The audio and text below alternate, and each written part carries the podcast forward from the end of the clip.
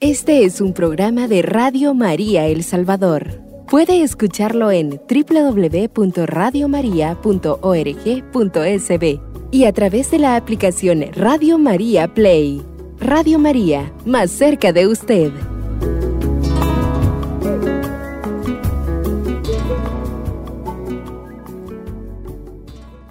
Tengan todos muy buenas tardes. Estamos una vez más ante los micrófonos de Radio María, con toda la audiencia de la Radio María. Y efectivamente nosotros somos carmelitas de San José y en esta oportunidad nos reintegramos a la programación de la radio con el deseo también de dar nuestro aporte y nuestra colaboración. Y como lo queremos hacer, como dice el tema, recordando con amor a Nuestra Señora. Ese amor a ella que nos lleva a hablar de ella y darla a conocer a ella. Entonces esta tarde tengo nada más ni nada menos que voy a pedirle a mis hermanas de comunidad que por favor se presenten cada una y saluden a nuestra audiencia. Muy bien, alabado sea Jesucristo. Por siempre, sea alabado. Eh, les saludo hermana Sandra y para nosotros siempre es una alegría poder dirigirnos a ustedes por este medio, ya que somos una sola familia en Cristo en Radio María. Alabado sea Jesucristo, les saluda hermana Lorena Macal. Qué gusto poder compartir con ustedes, qué gusto unirnos a esta gran festividad de este mes de julio en honor a Nuestra Señora, la Virgen del Monte Carmelo. Como bien la conocemos, la Virgen del Carmen. Así que es una gran bendición para nosotros poder llegar hasta sus hogares y poder compartir con ustedes esta alegría que el Señor nos ha dado de tener a la Virgen del Carmen como nuestra patrona. Así es que con alegría, entonces damos inicio y sabe con qué, nada más ni nada menos que con la oración. Le voy a pedir entonces a la hermana Sandra Isabel de la Trinidad que nos dirija por favor la oración de nuestro programa de esta tarde. Muy bien, vamos a iniciarlo consagrando este momento en el nombre del Padre, del Hijo y del Espíritu Santo. Amén. Usted que está en su casa, en el hospital o va conduciendo, una hacia nosotros en esta oración. Y agradecemos a Dios por todo lo que en este día nos ha permitido realizar. Aquellas cosas que fueron buenas y aquellas cosas que no, fueran, no fueron muy buenas, ya en estas horas de la tarde, coloquémoselas a los pies de nuestro Dios y agradecerle por todo lo que hemos realizado, lo que hemos vivido y lo que hemos compartido en este mes consagrado a nuestra Madre Santísima del Carmen, nos unimos a todo el Carmelo para adorarle a ella, a su Hijo, para que en todo momento sintamos esa presencia amorosa de Dios en la Santísima Virgen María. Oh Virgen Santa del Carmen, jamás podremos corresponder dignamente a los favores y gracias que nos has hecho al darnos tu santo escapulario.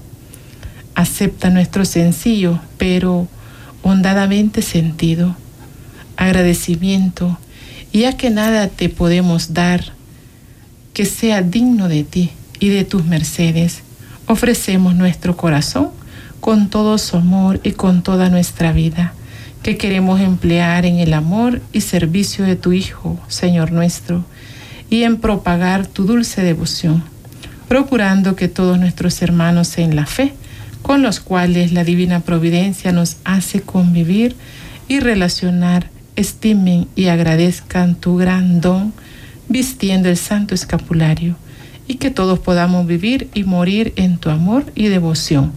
Todo esto te lo pedimos, Señor, a ti, que vives y reinas por los siglos de los siglos. Amén. Continuamos reunidos en el nombre del Padre, del Hijo y del Espíritu Santo. Amén. Así es como hemos iniciado este programa del día de hoy. El amor que sentimos hacia Nuestra Señora, decimos con todo respeto, Nuestra Señora del Monte Carmelo. Y vamos entonces a hacer la invitación para que se unan con nosotros. ¿Qué recuerda usted de ella? ¿Qué sabe usted de ella? ¿Cómo fue su aparición? ¿Por qué le decimos de manera especial la Virgen María del Monte Carmelo, la Virgen del Carmen. ¿Sabe usted, conoce usted esta historia?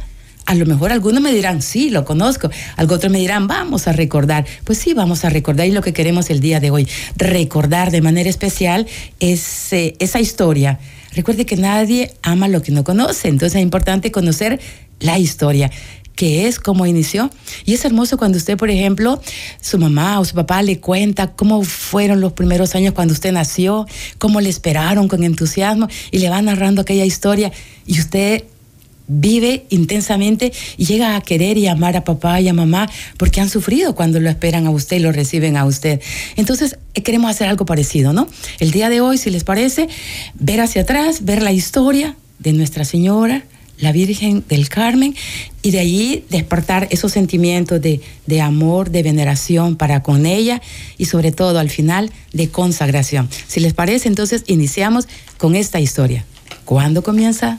¿Dónde nos ubicamos? Muy bien, vamos a empezar diciendo de esta gran historia de la devoción y la orden del Carmen. Vamos a decir que nosotros los carmelitas nos remontamos para hablar de la historia de la Virgen del Carmen al Antiguo Testamento. Oh, vamos a hacer entonces un recorrido hacia atrás, mucho más atrás, en el Antiguo Testamento. Llegaremos allá por los libros de los reyes. Exacto, vamos a hablar del libro de reyes y vamos a recordar que, bueno, antes de Cristo, con el profeta Elías, eh, ustedes habrán escuchado, ¿no? Que en el tiempo del profeta Elías, según nos narra el libro de los reyes, había una gran dificultad con los profetas. Se habían terminado los profetas de, de Yahvé y solo había quedado Elías. Entonces Elías tiene que enfrentar una dura prueba de contradicción, de sufrimiento, de persecución, y luego, cuando ya ha hecho todo, imagino que han visto las películas y todo lo del sacrificio, Elías, ese profeta de Dios, que se dice la historia que incluso Jesús en el Nuevo Testamento dice que se le, se le aparece, ¿no? Elías y Moisés hablando con él. Parece la transfiguración, dice el texto sagrado, dicen los evangelios, aparece Elías y Moisés. Elías como el signo, ¿verdad?, clásico del, profeta. Y recordemos que, al acoger la Sagrada Escritura en el Antiguo Testamento encontramos dos libros de los reyes, libro primero y libro segundo. Entonces usted va a decir, ¿y todo eso está narrado en, eh, estos libros? Pues fíjese que sí, es lo que le vamos a invitar a usted cuando tenga un tiempito, coger la Sagrada Escritura e ir a buscar esos libros de los reyes y esta historia de la que estamos hablando del profeta Elías. Seguimos. Muy bien, entonces decíamos el profeta Elías, ese profeta al pasar la dificultad de, de ser perseguido, llega al Monte Carmelo y como nos dice la historia en el Antiguo Testamento, no había lluvia. Por tres años el Señor había cerrado el cielo porque el pueblo no le era fiel. Y a propósito, era el mismo Elías el que había pedido a Dios que se detuviera la lluvia. Qué poder de oración la que tenía. Sigue la historia. Muy bien, continuamos entonces. El profeta Elías se va a vivir al monte Carmelo. Este monte tenía como peculiaridad que desde él se podía ver el mar. Estaba sobre eh, Tierra Santa, se podía, como va a decir la, lectura, otear el mar, verlo, ver ese horizonte. Contemplarlo. Exacto, era un espacio de oración, de recogimiento, donde incluso el mismo Dios le dice a Elías que se retire a ese lugar, que un cuerpo le llevará carne por la tarde y que va a tomar del torrente que hay en el monte. Se va Elías, está ahí y esperando ya en este espacio de la lluvia, sube al monte Carmelo, va con su siervo y le dice que vaya a ver si ya viene la lluvia le pide siete veces que vaya a, otear el mar, dice la lectura. Son símbolos, ¿verdad? siete veces. en la Sagrada Escritura se habla mucho del signo, del símbolo. Entonces, en este caso dice, le pide subir hasta siete veces, como para decir la perseverancia. Siete veces, a ver. Muy bien. Sube entonces y al final le dice que ve que sube del mar una nubecilla del tamaño no más grande la palma de una mano. Sube esa nubecilla en señal de que viene la lluvia. Y efectivamente Dios envía la bendición sobre el pueblo. Y la Orden del Carmen ha tomado esta prefiguración de esa nubecilla que sube como la presencia, el amor, el acompañamiento y la ternura de la Santísima Virgen, María que va representada en esa nubecilla que sube. Y estamos hablando 800 años antes de la llegada de nuestro Señor Jesucristo.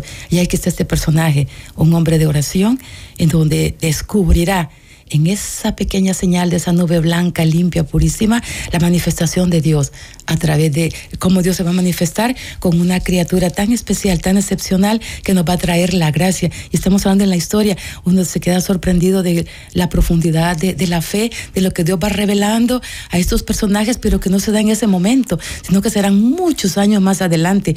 Yo creo que es lo que nosotros a veces nos sucede cuando en nuestra historia, si yo ya oré, yo ya pedí, yo ya quiero la respuesta. Y sí, Dios cumplirá su promesa, pero no es en este momento. Él tiene su momento y el tiempo de Dios no es el tiempo de nosotros. Y aquí la exhortación, confiemos en el Señor. Todo llegará a su momento. Y aquí tenemos a un hombre de Dios llamado Elías, un profeta de Dios, que está confiando. Y lo que él está viendo prefigurado, oiga, no será aquí, será en 800 años adelante de la historia. Y usted dirá, ay, pero qué largo, que es que el tiempo de Dios es eso. El tiempo pertenece a Él, no de nosotros, como queremos las cosas en el momento. Entonces, primer punto de reflexión, la paciencia, pidámosle al Señor esa trascendencia de orar confiando todo en Él. Seguimos la historia. Muy bien. Entonces este profeta, después de este gran prodigio que le permite hacer llave a través de su mano. Viene la lluvia, viene la nubecilla y la Orden del Carmen adopta esta prefiguración como la presencia maternal de María. Luego en el Monte Carmelo, bueno, cabe recordar que Monte Carmelo, Carmels, significa jardín de Dios, jardín donde Dios se revela, jardín donde está la presencia de Dios, donde se dispone el espacio para el encuentro, un jardín florido. Eso significa Monte Carmelo o Carmels en latín. Y también sabemos que en esta historia, también en ese monte, va a vivir el profeta Eliseo, otro profeta grande que el Señor va a manifestar también su gran eh, poder a través de él. Y, de hecho, ¿verdad? Que Eliseo es discípulo de Elías. Claro, Incluso es el, siervo, va, el, el que va a en este caso, a sustituir, incluso con los prodigios. Se dice que son mucho más grandes los Elías. del profeta Eliseo que Elías. Exacto. Y sin embargo, arrancamos con, con, con Elías, ¿cierto? Entonces la historia nos va señalando detalles increíbles de cómo Dios va, va obrando a través de cada uno de los personajes, acontecimientos de la historia. Y usted y yo formamos parte también de una historia la historia del plan de salvación de Dios en cada uno de nosotros. Y aunque usted no lo crea, el tiempo va avanzando. ¿Quiere conocer más de esta historia? Por supuesto que sí. Nos dicen que estamos llegando ya para hacer nuestra primera pausa en este momento. Así que no nos cambien, sigan con nosotros, conociendo y recordando esta hermosa historia, una historia de amor.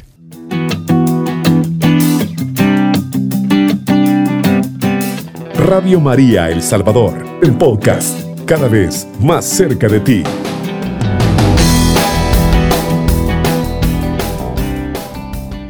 Recordando el amor a Nuestra Señora, Nuestra Señora del Monte Carmelo, Nuestra Señora, la Virgen del Carmen. Estamos recordando esa hermosa historia. Y podríamos tener otro programa especial solo para hablar del profeta Elías, pero no es el centro. Seguiremos la historia. Entonces nos remontamos unos años más adelante en esta historia.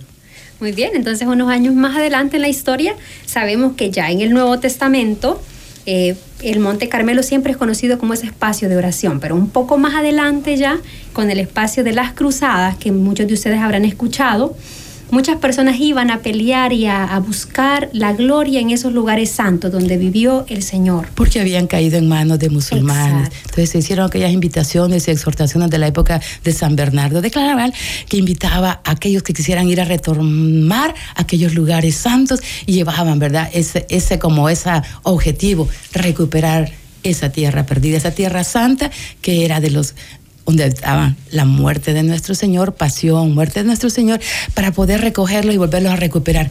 No fue fácil y se formaron esas conocidas guerras llamadas de esa forma, las cruzadas, ir a recuperar los lugares santos. Muy bien, ese es un dato de la historia. Exacto, pero estos hombres se dieron cuenta de que, como ha dicho la madre, la guerra no era el camino, sino que retirarse a orar, retirarse a estar con el Señor. Es por eso que un grupo de, de esos hombres que iban a las cruzadas, cuenta la historia que se retiran al monte Carmelo. Ellos buscan un lugar donde podrían, pudieran estar en silencio, en oración. ¿Y qué más lugar que ese donde vivió el profeta Elías, donde vivió el profeta Eliseo? Y por eso se van al monte Carmelo. Ahí empiezan ellos a llevar vida de oración.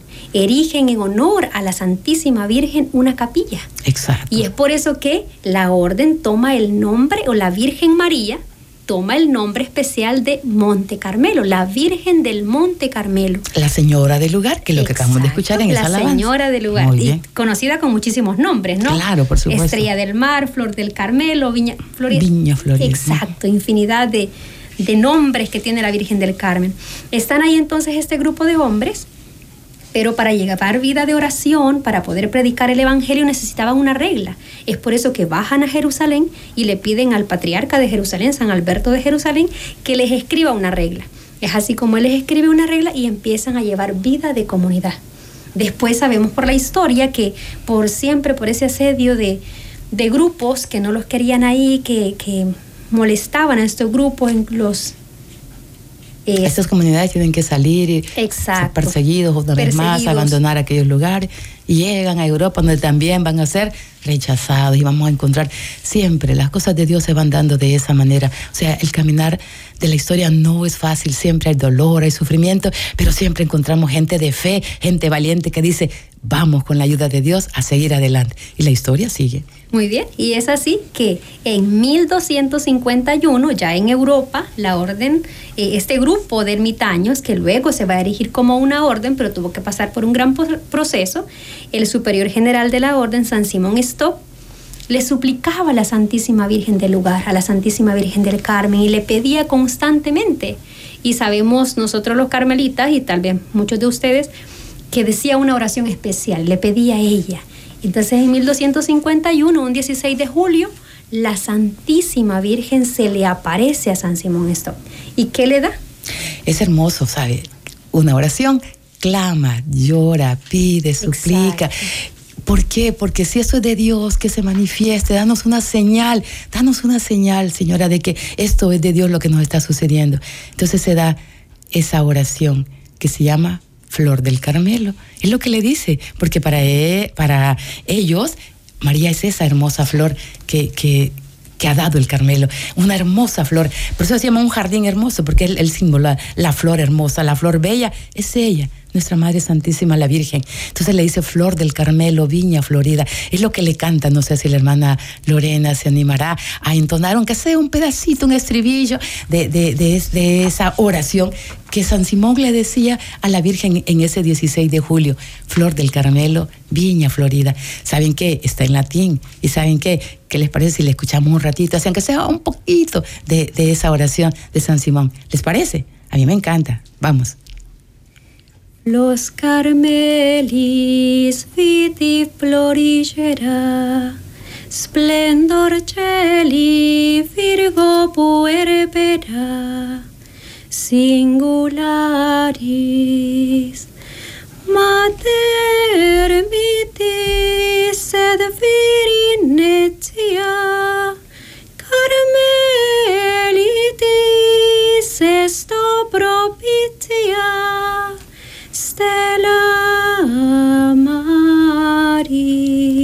Recuerde que el latín era el idioma que tenía la iglesia, era, era, el canto, el canto gregoriano, el alabanza. Entonces, imagínese usted un dolor de sufrimiento grande, tremendo, que está teniendo el, el, general de la orden y le pide y le suplica, le llora a la Virgen. Y, y quiere saber usted qué es lo que le está diciendo eh, en español. ¿Qué le dice? A ver, hermana Sandra, si nos ayuda. Me imagino que todos ustedes están diciendo, ¿qué dirá? Pero como el lenguaje de nosotros no es el latín, tradúzcalo, es el español. Tradúzcalo. Y gustosamente le vamos a traducir esa bella Igual, oración vamos, vamos. nacida del corazón. Y dice así, Flor del Carmelo, viña florida, esplendor del cielo, virgen fecunda y singular. Oh Madre tierna, intacta de hombre, a los carmelitas, proteja tu nombre estrella del mar. Fíjese, con un sentimiento fuerte se lo dice, le suplica esa señal y esa señal se da. ¿Cómo se da esa señal? Fíjese, es hermoso, ese 16 de julio en la, de, del año 1251 aparece ella. Es una visión que él va a tener donde es ella la que le está entregando su vestido, lo que conocemos como el escapulario. Y es algo hermoso que se da en ese, en ese ambiente de, de oración, en ese ambiente de, de respuesta de una madre a aquel hijo que le está clamando su protección. Entonces, ¿qué pasa? ¿Qué sucede? Y eso es lo que queremos compartirlo con ustedes. Y es por eso que la Virgen del Carmen, Nuestra Señora, tiene infinidad de alabanzas no dirigidas a ella, pero especialmente queremos compartir con ustedes esta en este día. Madre que nos miras desde el cielo, guía nuestros pasos sin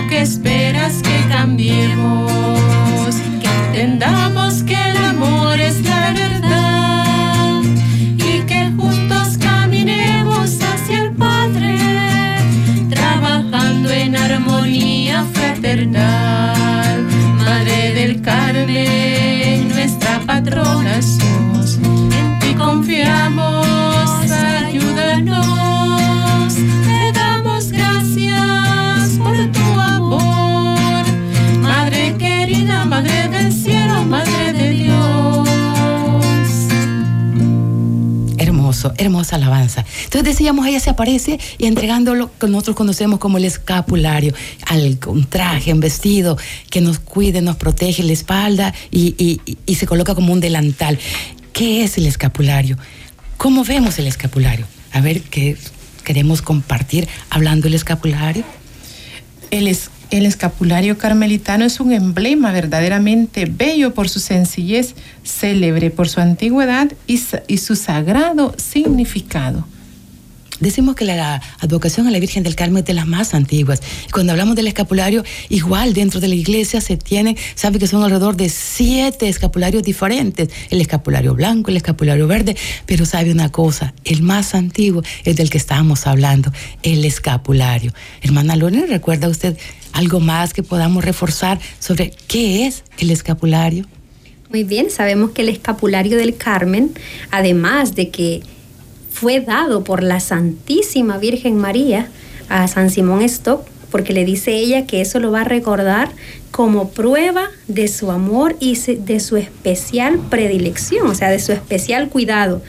Ella va a tomar a su cargo la Orden del Carmen y va a estar con ellos durante todo el tiempo. Y se dice en la historia que al principio era utilizado como, vamos a decir así, como un delantal, pero no exactamente como nosotros entendemos un delantal para hacer los quehaceres del hogar, ¿verdad? Sino que era como algo que se usaba sobre la ropa en estilo de, de una, vamos a decir, como una capita. Entonces esta capita era usada como pertenencias, se sabían pertenecientes a la Virgen, pero luego con el tiempo se fue haciendo más pequeña para que todos pudieran utilizarla. Y sabemos, según nos recuerda la iglesia, que el escapulario de la Virgen del Carmen es un signo aprobado por la iglesia y propuesto por la Orden Carmelitana como manifestación del amor de María por nosotros y como expresión de confianza filial de parte nuestra en ella, cuya vida queremos imitar. Inicialmente el escapulario era un delantal, como dije hace un momento, que los monjes vestían sobre el hábito religioso durante el trabajo manual. Con el tiempo asumió el significado simbólico de querer llevar la cruz de cada día, como los verdaderos seguidores de Jesús. En algunas órdenes religiosas, como el Carmelo, que es nuestra santa orden a la que pertenecemos, se convirtió en el signo de la decisión de vivir la vida como siervos de Cristo y de María Santísima.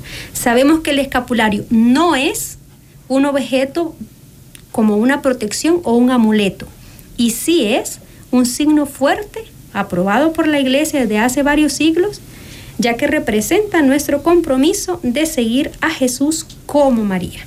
Efectivamente, cuando se habla de que es un sacramental, el agua bendita es un sacramental. Recordemos que son signos, son símbolos de nuestra fe, nuestra fe de consagración a nuestra Madre Santísima, de la presencia de Dios y de asumir el vivir como cristianos, es decir, haciendo siempre el bien, cumpliendo los mandamientos, viviendo los sacramentos. Y recordemos que sin un sacramental necesita de nuestra fe, los sacramentos no, al consagrar, el sacerdote cuando consagra el pan y el vino, hace su oración y hace la, lo que le corresponde como, como un consagrado sacerdote y hace que aquel pan y que aquel vino se transformen en el cuerpo y la sangre del Señor. Hablamos del sacramento signos de la presencia real y verdadera de Jesucristo que nos dan la gracia santificante. Entonces, si vivimos de los sacramentos, cumplimos los mandamientos, y tenemos la virtud de fe, esperanza y caridad. Y los sacramentales necesitan, oiga bien, de nuestra fe. Entonces, cuando usted recibe lo que se llama el escapulario,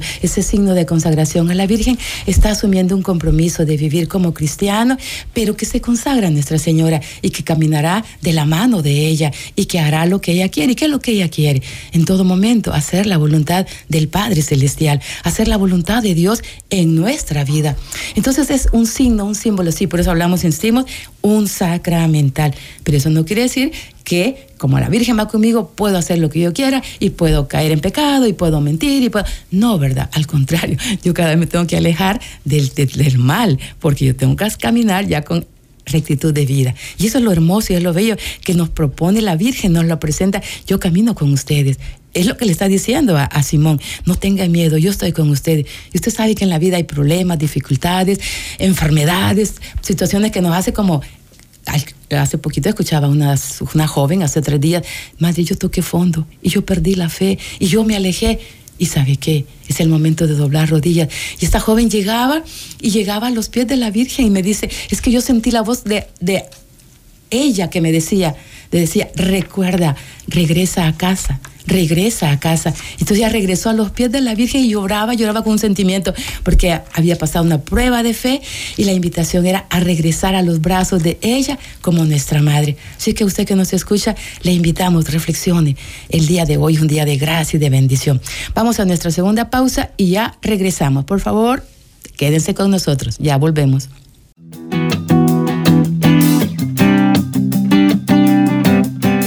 Radio María El Salvador, el podcast, cada vez más cerca de ti.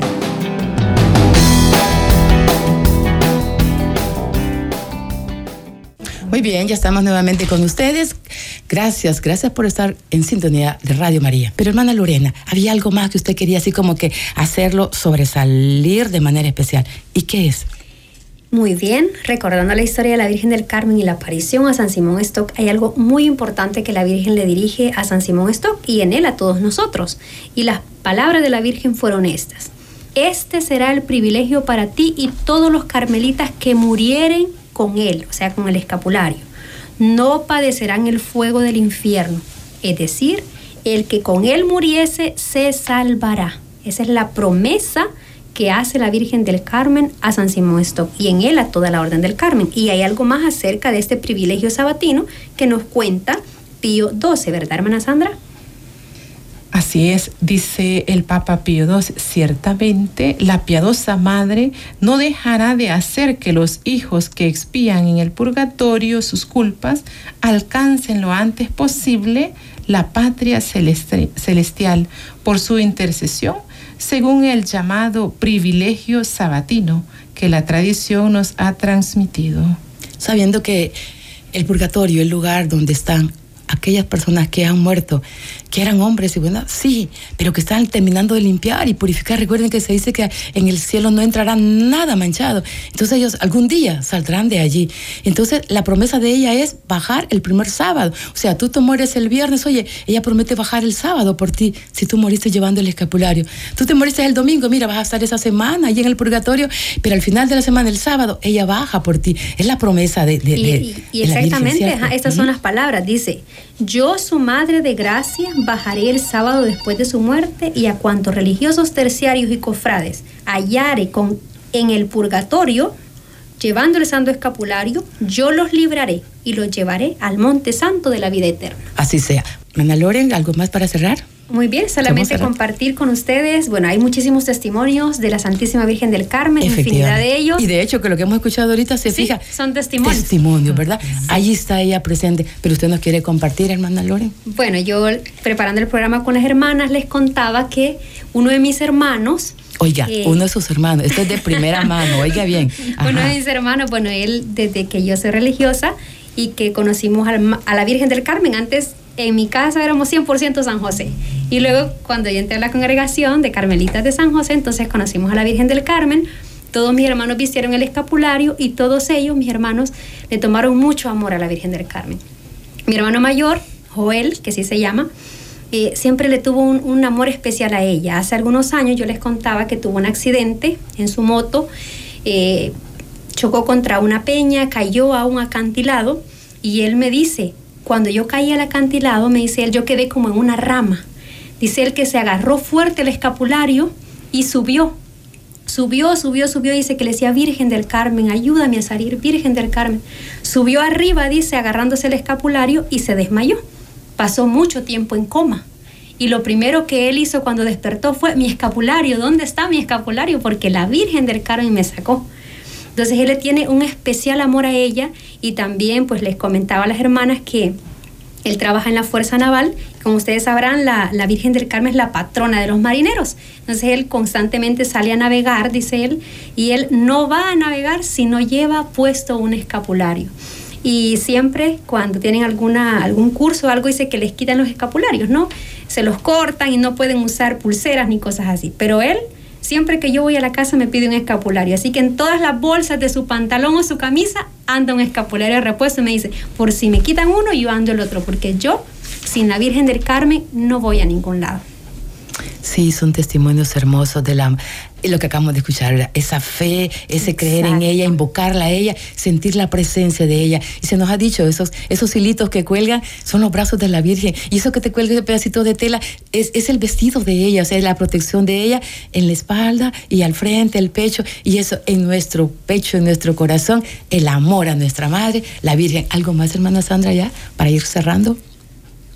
Sí, este también eh, compartir, ¿verdad?, con ustedes que la devoción, como ya hemos eh, escuchado, de la Virgen del Carmen eh, es una de las antiguas, ¿verdad? Y que las personas le tienen mucha devoción a Nuestra Señora del Carmen. También recordarles que, que allá en México hay un, un lugar, la parroquia de San Juan, donde dice que... San Joaquín es, San Joaquín. Si, es, si es de México, es San Joaquín. Ah, sí, de San es Joaquín. San Joaquín, donde dice... Están los frailes carmelitas.